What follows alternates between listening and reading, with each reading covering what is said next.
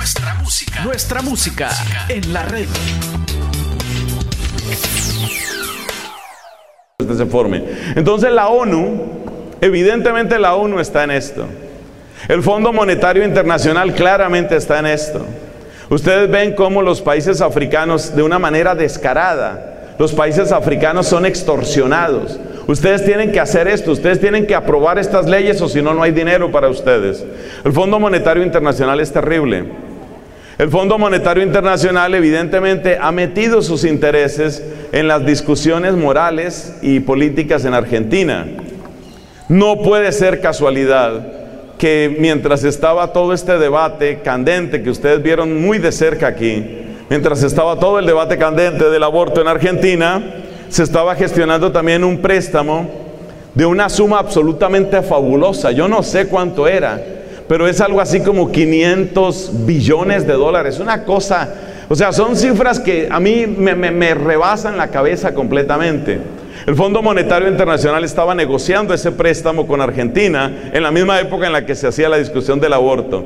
Por favor, hay que poner dos y dos juntos y ver que dos y dos son cuatro, ¿no? Entonces mira todas las instituciones que conocemos, Fondo Monetario. Mira, hay una institución que nació bastante sana, bastante sana, incluso la Iglesia Católica tuvo que ver en ella. Esa institución se llama Amnistía Internacional.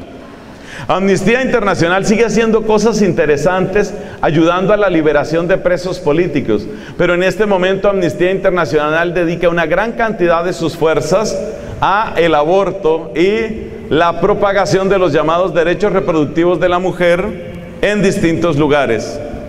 Lo que ustedes vean de la ONU, lo que ustedes vean de Amnistía Internacional, Fondo Monetario, Cúpula del Partido Demócrata, Fundación Rockefeller, Plan Parenthood, la lista es larga, es muy larga, la masonería, Toda esa lista tiene que ver con esto que llamamos nuevo orden mundial. Y eso está por encima de los partidos políticos, salvo excepciones como lo que sucede en Estados Unidos. Pero ustedes tampoco vayan a creer que todos los republicanos son completamente pro vida, pro familia, a favor de la familia, quiero decir, en Estados Unidos. Eso tampoco es cierto. Recientemente Cuba acaba de dar el paso y en la misma línea iba o va o sigue Bolivia y otros países supuestamente con gobiernos de izquierda. Esto no es un tema ni de izquierda ni de derecha. A estas alturas, este es un asunto que está por encima de los partidos. Y la verdad es que nuestros presidentes, sean de derecha, sean de izquierda o sean de centro, como se quieran presentar, la gran mayoría de nuestros gobernantes están bajo las pezuñas de esto que llamamos nuevo orden mundial. O sea, realmente quien gobierna nuestros países no es eso. Nosotros vimos cómo nuestro presidente, nuestro último presidente, estamos rogando mucho por el que ha llegado, Iván Duque, pero es evidente, el, Juan Manuel Santos es completamente claro, completamente claro, cómo a, a través de distintas negociaciones, pues este hombre estaba vendido completamente a intereses que no eran los nuestros. Solo te doy una cifra que ya la he comentado otras veces y que es completamente pública. En el documento, en larguísimo, larguísimo documento que se supone que servía para firmar la paz con la guerrilla, aparecía más de 100 veces la ideología de género. ¿Qué tiene que ver la ideología de género con la paz con una guerrilla? O sea, claramente se trataba de utilizar una coyuntura y utilizar una palabra, la palabra paz, que es una palabra tan atractiva, por supuesto, y una palabra tan necesaria en Colombia, evidentemente lo que se trataba era de utilizar la palabra paz para que la gente tuviera una respuesta emocional masiva y con esa respuesta emocional masiva aprobara un documento que estaba lleno de trampas y de mentiras.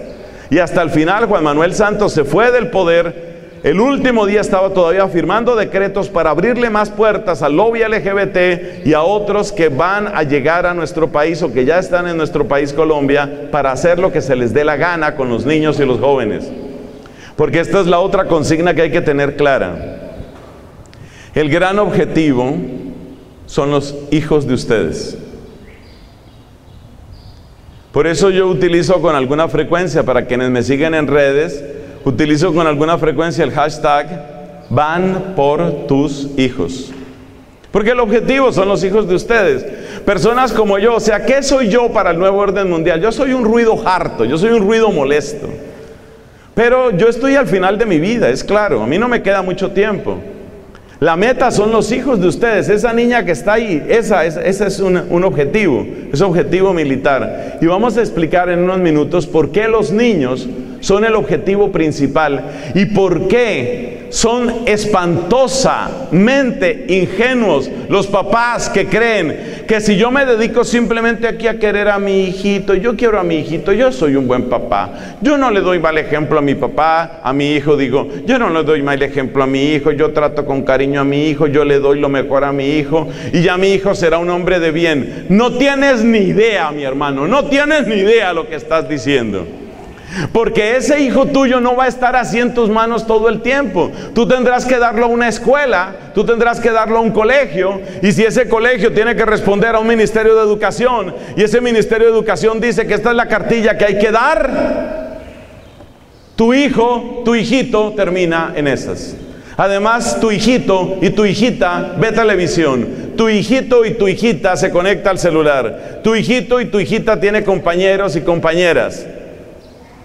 Entonces, uno de los papeles importantes, o sea, esa fue la tarea que me tocó a mí en este retiro. Tal vez no es la más amable del mundo, pero es la que me toca a mí.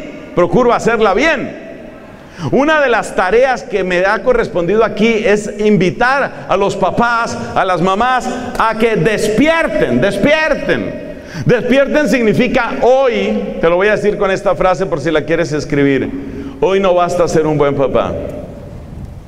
Cuando la sociedad era relativamente católica, bastaba con ser un buen papá. Yo soy un buen papá, yo le doy buen ejemplo a mis hijos, yo no ando por allá en borracheras, en desorden, en vicios. Yo soy un hombre que es de la casa al trabajo, del trabajo a la casa, cuando salgo, salgo con mi señora, con mis hijos. Yo estoy portándome bien, todo está bajo control. ¿Todo está bajo control? ¿Tú no te das cuenta quiénes controlan muchas otras cosas? O sea, tú eres una de las puertas. O sea, me perdonan papás, me perdonan mamás. Pero tú eres una de las puertas y tú eres una de las autoridades para tu hijo. Una, una de las autoridades. A medida que tus hijos van creciendo y van teniendo sus propias redes sociales, luego tú empiezas a darte cuenta de a quienes están siguiendo ellos. Y ahí es cuando te das cuenta que ellos sí tienen otras puertas, que tú eres solamente una. Entonces ahí es donde necesitamos estructuras mucho más fuertes. Estructuras mucho más fuertes. Comunidades mucho más fuertes.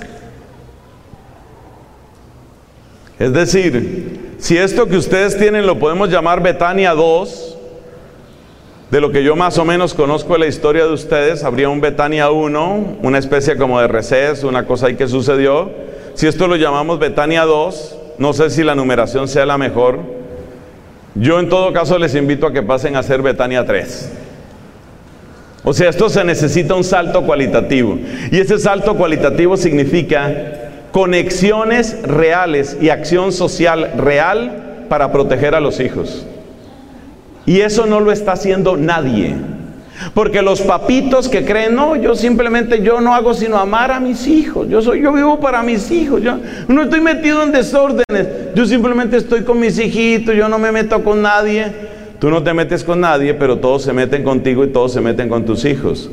Por favor, humildad, papás, mamás. La frase que hay que escribir es: Yo soy solo una puerta, una puerta para mis hijos. Claro, a la edad en la que está esa hermosa criatura que responde al nombre de Emma, esa hermosa criaturita, a esa edad en la que ella se encuentra, realmente solo hay una o dos personas que tienen gran impacto en la vida de ella. Y esas dos personas son ese orgulloso papá, esa hermosa mamá. Esas dos puertas son las puertas para el mundo de Emma. Muy pronto eso cambia, muy pronto. A partir del jardín infantil la cosa cambia. Y luego viene que el colegio, y luego viene que los medios de comunicación, y luego vienen los amigos, las amigas, las fiestas, los paseos, los líderes, los profesores. Por otra parte, tampoco podemos volvernos una burbuja. Tampoco podemos volvernos una secta. Tampoco podemos encerrarnos simplemente y que no vean, no conozcan, no prueben. No se puede. Entonces necesitamos estructuras sumamente robustas. Y si ustedes me preguntan a mí, que no me lo han preguntado, si ustedes me preguntan a mí cuál es el reto o uno de los retos principales para el directorio que será elegido en este retiro para Betania, uno de los retos grandes es cómo se pueden consolidar estructuras que representen una defensa real de niños y jóvenes. Estructuras de defensa. Estructuras de defensa, ¿qué quiere decir? Quiere decir que si un colegio quiere imponer algo que va en contra de la moral, que tú sabes que es correcta, ¿qué puedes hacer tú? Tú como persona no vas a poder hacer nada. Tú como persona no puedes. Tienes que estar unido a algo. Tienes que formar algo. Y ese algo tiene que ser muy fuerte, muy fuerte. ¿Qué está formando Betania? ¿Cuál es la presencia social de Betania? ¿Cuál es la presencia social? O sea, en el momento en el que ustedes empiecen a ver, que no sé si ya haya sucedido, en el momento en el que ustedes empiecen a ver que empiezan a secuestrarles las mentes, las mentes a sus hijos, en ese momento ustedes qué pueden hacer real, real. Por supuesto, yo sé que es real la oración y siempre tenemos que orar. Pero en el plano de la interacción social, ¿qué pueden hacer ustedes? Entonces me parece muy importante que el directorio que sea elegido tenga plena conciencia de eso. A mí nadie me está preguntando si debo decir esto, pero como no, me lo, como no me dijeron que lo dijera, pero tampoco me dijeron que lo callara. El directorio tiene que asumir esto. El directorio tiene que asumir esto. ¿Qué tipo de estructuras reales podemos utilizar para empezarnos a defender en caso de? Porque para allá va todo esto. Y las barricadas, las defensas tradicionales están cayendo. Ustedes saben que hay serios proyectos de ley que yo sepa. En España, en Francia, en Argentina, hay serios proyectos de ley para derribar la objeción de conciencia. Hasta ahora la gente creía, no, yo pues ah, pongo objeción de conciencia, yo soy médico, pero yo no hago abortos por objeción de conciencia. Esos quieren acabarlo. Eso quieren acabarlo. Entonces, ¿cuál es la defensa de ustedes? De ustedes. Yo voy de para abajo, de para abajo. Yo ya empecé mi declive. Claro, hay otros que van más adelante. Yo ya empecé mi declive. El tema son ustedes. Mi preocupación son ustedes y son los hijos de ustedes. Y fíjate cómo muchos jóvenes están sintiendo que esto es tan real que no quieren tener hijos. Están sintiendo que el futuro está tan dramático que no quieren tener hijos. Gracias a Dios hay otras parejas que sí quieren tener hijos y que alegran este mundo con sus hijos. Bendito sea el Señor. Pero hay muchos que no quieren tener hijos, que simplemente quieren conservar su cuerpecito bonito y pasarse la vida probando nuevos restaurantes, probando nuevas vacaciones, teniendo reuniones bonitas, queriéndose mucho, dándose abracitos y, y quieren pasar la vida así. El directorio que sea elegido tendrá que afrontar eso. ¿Qué hacemos? ¿Cómo empezamos a trabajar estructuras? Es posible que yo sea un ignorante, seguramente lo soy, y es posible que ya haya gente que esté trabajando ese tipo de cosas aquí en Santa Cruz. Yo por lo menos no conozco eso. Gente que esté trabajando estructuras serias de defensa, de defensa. En España hace unos años se dieron cuenta de que los problemas legales nadie los iba a defender los problemas legales que van en contra de la iglesia. Entonces hicieron una asociación de abogados cristianos. Esa asociación de abogados cristianos está logrando algunas cosas porque si no nadie, nadie defiende. O sea, ellos se dieron cuenta, hay que hacer una asociación y hay que darle una determinada consistencia. Pero el ataque es bravo, el ataque es muy duro. Hay una plataforma que se llama Hazte Oír. Hazte Oír es una plataforma que ha defendido muchos de estos temas el gobierno socialista, el Partido Socialista Obrero Español, alias PSOE, el Partido Socialista Español quiere disolver a Hazte Oír. O sea, esa es la guerra. Esa es la guerra, eso se llama guerra. Tú formas una asociación, Hazte Oír es una asociación que trata de hacer visibles muchos de estos problemas. Y entonces, ¿qué pasa? Pues pasa que el gobierno de Pedro Sánchez, el actual presidente del gobierno de España, ya quiere disolver, quiere quitar lo que se llama la utilidad pública. Resulta que en España, si tú tienes una asociación de ánimo sin ánimo de lucro y esa asociación no tiene utilidad pública, te quitan la licencia de funcionamiento. Entonces ya no puedes recibir dinero, entonces ya no puedes trabajar. Entonces te han destruido. Esa es la guerra que hay en este momento con Hazte Oír en España. ¿Quiere decir que Hazte Oír es la última maravilla? No. Hay cuestionamientos también sobre esa asociación. Pero lo que te quiero decir es que ese es el nivel de impacto que esto tiene. Entonces yo hago una pregunta, ¿qué estamos esperando para empezar la consolidación de esta clase de defensas? O sea, vamos a esperar a qué? El día que tú veas que ya no hay nada que hacer, el día que tú veas lo que les pasó a los papás en el norte de Alemania, lo que les pasó a los papás en Canadá, lo que les pasó a los papás en Noruega. Oiga, yo, yo, yo, yo es que no quería que le enseñaran eso a mi hijo. Ese es el currículum aprobado por el ministerio. Si usted no admite esto, usted pierde la custodia de sus hijos. Pero ¿cómo me va a la cárcel, Señor? Y pierde de todas maneras la custodia de sus hijos. ¿Usted quiere esperar a que eso suceda aquí? Entonces, ese es el trabajo. Yo sé que este no es el tema más amable para un retiro espiritual, pero ustedes son una comunidad grande. Ustedes tienen una historia. Ustedes, muchos de ustedes son profesionales, son gente inteligente. Ustedes son líderes. Si yo no les hablo a ustedes, ¿a quién reúno yo aquí en Santa Cruz para hablar de esto? Ustedes son la gente con la que yo tengo que hablar de esto. Ustedes son la gente con la que yo tengo que hablar para que ustedes se consoliden y aprendan a defender lo suyo, porque nadie más lo va a defender, nadie más. Espero que sí haya otras defensas, pero honradamente no hay muchos que se le metan a esto. ¿Por qué? Por una razón muy sencilla, porque somos muy egoístas y muy cómodos todos y como somos muy egoístas, la gente sigue pensando, si yo me porto bien con mi esposa, si yo me porto bien con mis hijos, todo tiene que salir bien. Error brutal.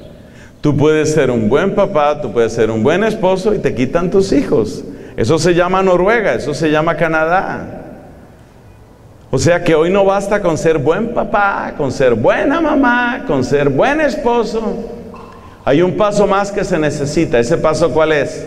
Ese paso es crear lazos, crear asociación, crear conexión con otras personas para defender juntos los mismos derechos. Y ese paso muy pocas personas lo están dando. Estás escuchando nuestra música en la red.